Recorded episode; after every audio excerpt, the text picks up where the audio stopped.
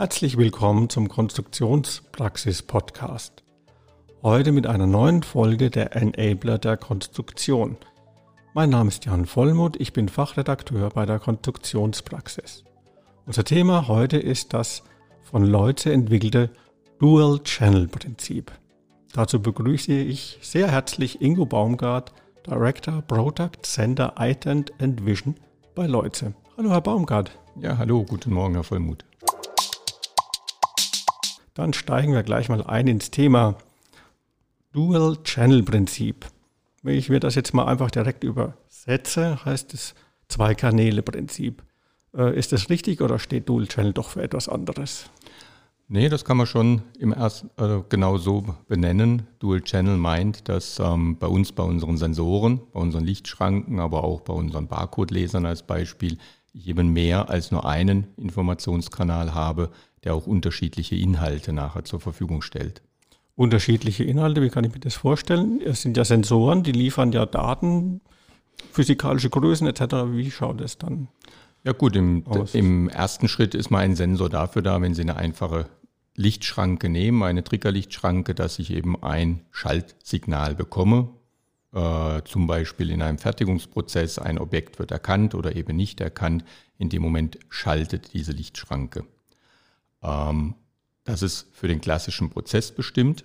Darüber hinaus kommen aber immer neue Anforderungen, dass ich jetzt ein Gerät im Prozess identifizieren möchte, in der Maschine wiederfinden möchte, dass ich vielleicht auch Parameter einstellen möchte. Und dazu gibt es bei den selbst heute kleinen Lichtschranken mit IO-Link eine Kommunikationsschnittstelle, über die diese Zusatzinformationen dann eben abgerufen werden können.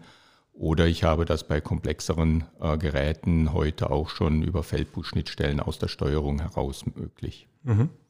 Dann habe ich welche Art von Daten, die Sie da unterscheiden? Das ist zum Beispiel mal das Gerät zu identifizieren. Das kann dann, fängt mit der Artikelnummer an, einer Gerätebeschreibung bis hin aber auch zu einer Hardware-Version, mhm. Firmware-Version, sodass ich wirklich eine eindeutige Kennzeichnung der Geräte ähm, abrufen, aus dem Gerät selber auslesen kann. Ähm, und in den neueren Diskussionen jetzt auch aus ähm, IoT heraus betrieben, sogar auch eine Lokalisierungsinformation. Das heißt, wo in der Maschine ist denn dieses Gerät installiert? Das kann der Anwender dann selber eintragen und aber dann eben auch zu jedem Zeitpunkt wieder abrufen. Verstehe ich das dann richtig, dass diese beiden Kanäle dazu dienen, Informationen voneinander zu trennen oder getrennt bereitzustellen, mit, die zu unterschiedlichen Zwecken genutzt werden können? Zu unterschiedlichen Zwecken und vor allem auch zu unterschiedlichen Zeiten. Weil gerade bei einer Triggerlichtschranke haben wir häufig sehr hochdynamische Prozesse, wenn Sie eine, an eine Verpackungsmaschine denken. Ähm, dort werden Daten im Millisekundentakt benötigt, um den Prozess selber steuern zu können. Eine Geräteidentifikation, eine Artikelnummer wird vielleicht einmal zweimal ausgelesen, vielleicht im ganzen Leben des, äh, des Sensors, den er in der Maschine eingebaut ist. Das heißt, die, die, die Zeit, der Zeitbedarf der Informationen ist sehr unterschiedlich, kann sehr unterschiedlich sein, aber auch der Abnehmer. Die Prozessdaten gehen an die Steuerung, an die Prozesssteuerung. Das Thema Geräteidentifikation vielleicht eher an mhm. einen Servicetechniker. Okay. Ähm, wie kamen Sie denn auf diese Idee, zwei Kanäle äh, zu integrieren? Gibt es da einen konkreten Anwendungshintergrund oder? Ja, es ist eigentlich aus ähm, der Entwicklung mit IO-Link ein Stück weit entstanden, ähm, dass wir ähm, sehr früh an dieser Entwicklung partizipiert oder sogar mitgestaltet haben als Firma Leuze und ähm, vor allem bei unseren komplexeren Triggerlicht, äh, Triggersensoren wie einem Kontrasttaster zum Beispiel, der für die Applikation einiges an Parametern bereithält, die der Kunde einstellen kann.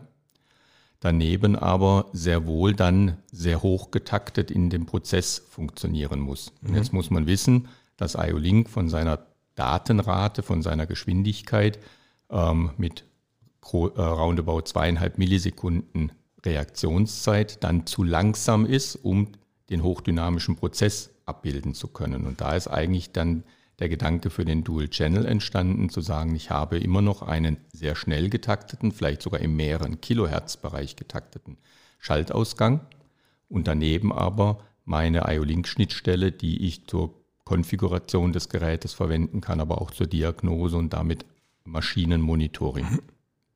Das klingt für mich ähm, so typischer Hintergrund jetzt äh, Industrie 4.0, wenn ich höre Condition Monitoring oder ähm, äh, Internet of Things zum Beispiel, hat es auch vor diesem Hintergrund äh, Gedanken gegeben, diesen, dieses Prinzip zu entwickeln oder ist das jetzt endlich nur die logische Konsequenz aus dem, was da war? Es hat das eigentlich sehr gut unterstützt. Der Gedanke war durchaus schon früher da gewesen, bevor diese eben jetzt gerade das Thema Industrie 4.0 so sehr, äh, stark in den, äh, in den Fokus gerutscht ist, weil den Punkt, eine Maschine zu monitoren und gleichzeitig natürlich den Prozess nicht zu stören, den gab es davor ja auch schon. Da sind vielleicht andere Technologien eingesetzt worden und dabei jetzt in dem Fall mit IO-Link hat sich ein Standard etabliert, der das einfach perfekt unterstützt und damit wir auch dann als Leute diesen Standard kombiniert haben für den Dual Channel mit eben unserem Schaltausgang. Ich habe jetzt gehört, dass der Dual Channel ähm, die Vorteile hat, dass ich die Daten trennen kann, auch gerade von dem Hintergrund, dass ich ähm, Daten sehr schnell zum Teil übertragen kann, aber auch wiederum in großen Abständen, also ganz unterschiedlichen Bedarf decken. Ähm, wie könnte man denn jetzt mal ganz kurz aus Ihrer Sicht die Vorteile da noch, noch mal auf den Punkt bringen? Ja gut, die Vorteile sind, ähm, auf, dass ich auf der einen Seite eben meine Prozessdaten wirklich deterministisch in dem Zeitraster, wie ich wie ihn die Maschine, wie ihn die Anlage braucht, ähm, eben abrufen kann von einem Sensor als Beispiel ähm, und aber über einen zweiten Kanal ungestört oder ohne den Prozess zu stören jetzt Zusatzinformationen aus der gleichen Maschine, aus dem gleichen Prozess abrufen kann. Beziehungsweise wenn man das Thema Konfiguration nochmal nehmen, eben auch in den Prozess eingreifen kann. Im Beispiel, ich rüste eine Maschine um, sie soll von Format A auf Format B oder von Produkt A auf Produkt B umgerüstet werden, muss vielleicht auch ein Sensor nachjustiert werden, neu eingestellt werden, dann kann ich das über diesen Kanal machen, kann aber direkt, bekomme direkt ein Feedback über den Prozessdatenkanal, ähm, sodass diese Dinge einfach ähm, ja parallel und ohne gegenseitige Beeinflussung ähm, stattfinden können. Also ich habe maximale Flexibilität. So klingt das für mich. Ja, absolut, absolut. Zwei Kanäle. Heißt es auch, dass wir reden ja von Sensoren, dass diese Sensoren auch zwei Anschlüsse, sage ich mal, ganz primitiv brauchen? Oder? Nein, das ist das Schöne dabei. Ähm, die IO-Link-Technologie, wenn wir mal im ersten Schritt auf die einfache Standardsensorik schauen, auf eine Lichtschranke eben, oder auch auf einen distanzmessenden Sensor ähm, bietet IO-Link die oder ist IO-Link eine tolle Schnittstelle in der Form, dass ich mit einem Dreileiteranschluss auskomme, weil ich anstelle des primären äh, Datenpins eben eine Kommunikation etabliere. Wenn ich jetzt Dual Channel fahr, ähm, realisieren möchte, ähm, kann ich den vierten Pin eines klassischen M12-Steckverbinders eben für diesen zweiten Kanal nutzen. Dann laufen diese Themen ganz parallel. Wenn wir jetzt mal eine Stufe weitergehen und uns zum Beispiel einen Barcode-Leser mit typischem Profinet-Anschluss äh, oder Industrial Ethernet-Anschluss ähm, anschauen, dann werden hier die Prozessdaten, die eigentlichen Messdaten per Profinet an die Steuerung übertragen. Auch die Konfiguration findet über diesen Kanal statt. Ähm, trotz allem kann ich hier auch ein Dual-Channel-Konzept auf, ähm, aufsetzen, indem ich nämlich mit neuen Technologien wie OPC-UA jetzt auch über das gleiche Kabel, über die gleiche Physik auf dieses Gerät zugreifen kann. Die Mechanismen sind etwas ähm, anders gelagert, rein von der technischen ähm, Umsetzung her. Ähm, hier gibt es wirklich dann auf der Ethernet-Leitung, auf demselben Kabel mehrere Kommunikationskanäle, die eröffnet werden. Ein, den einen Kanal nutzt die Steuerung mit Profinet, den anderen Kanal kann zum Beispiel eine Visualisierung in der Anlage mit OPCUA dann verwenden. Das klingt für mich so, als könnten Sie Ihre Sensoren relativ unkompliziert in Dual-Channel-fähige Geräte umwandeln oder wie gehen Sie jetzt vor mit, der, ähm, Produkt, mit dem Produktangebot?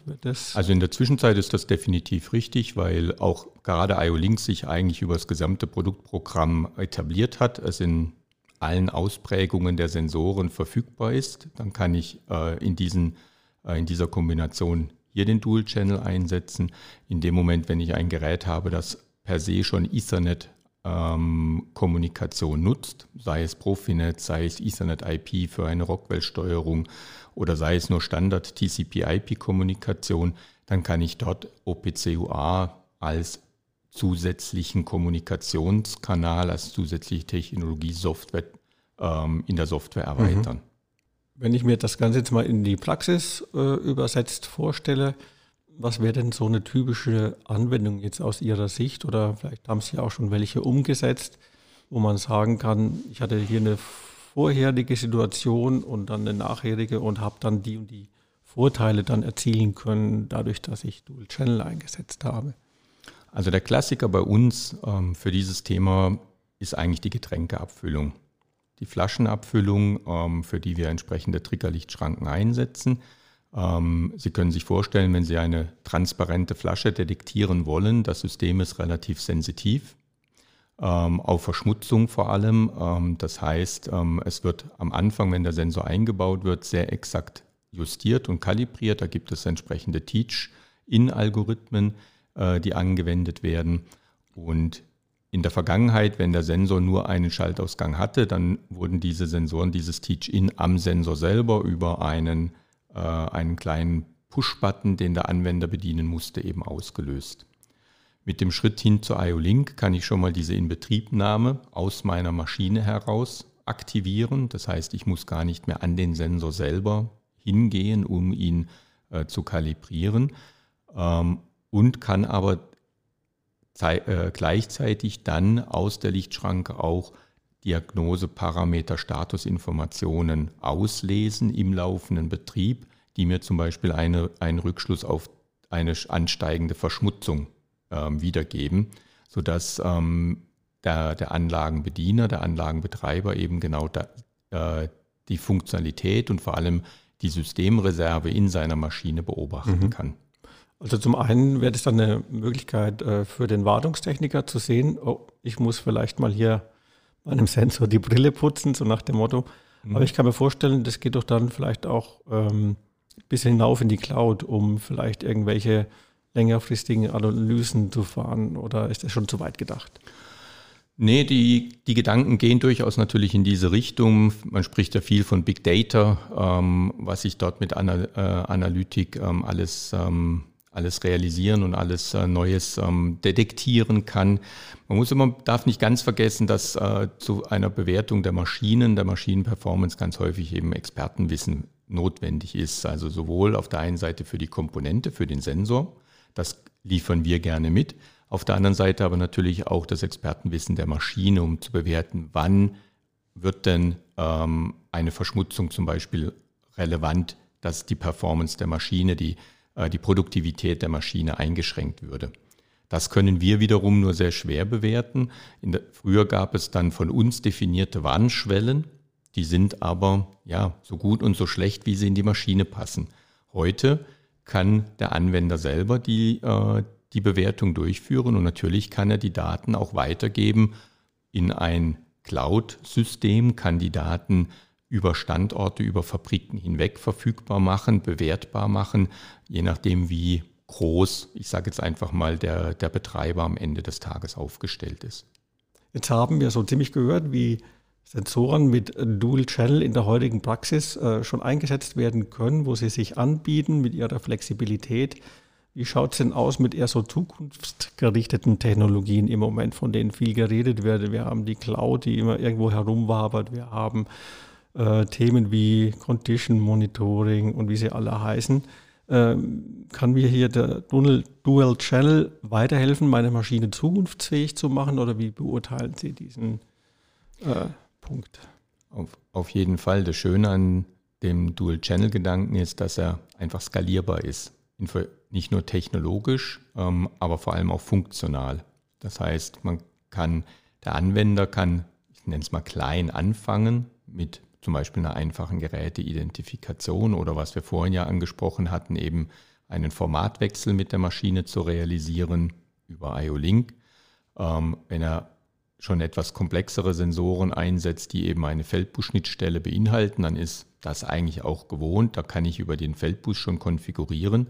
Aber was wir auch festgestellt haben, dass eben sehr viele Diagnosedaten brach liegen, weil sie über die Prozesssteuerung für den ähm, Prozessbediener oder Prozessprogrammierer im ersten Schritt mal gar nicht so sehr relevant sind. Das kommt ja erst später dann für den Servicetechniker. Und das ist jetzt das Schöne, wenn ich gerade zum Beispiel diesen Feldbus kombiniere mit OPCUA, dann kann ich auch zu einem späteren Zeitpunkt die Diagnose, die Diagnosetiefe meiner Maschine erhöhen, indem ich zusätzliche Funktionalitäten nachlege.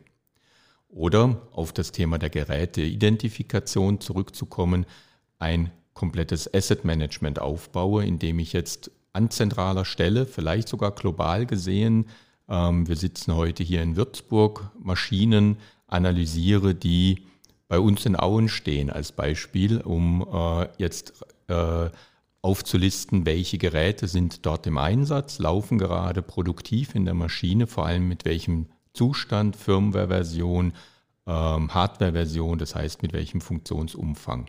Und unsere Geräte entwickeln sich ja auch weiter. Das heißt, es gibt, es gibt für bestehende Geräte neue, neue Software mit zusätzlichen Funktionen.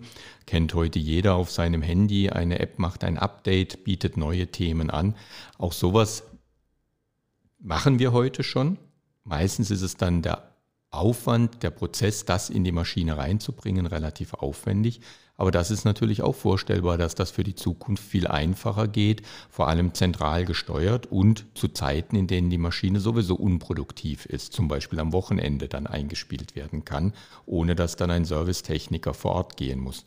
Das ist heute noch ein bisschen Zukunftsmusik, aber da kann diese Technologie äh, definitiv hinführen, ohne dass ich jetzt rein physikalisch mehr brauche als das, was die Geräte heute schon anbieten.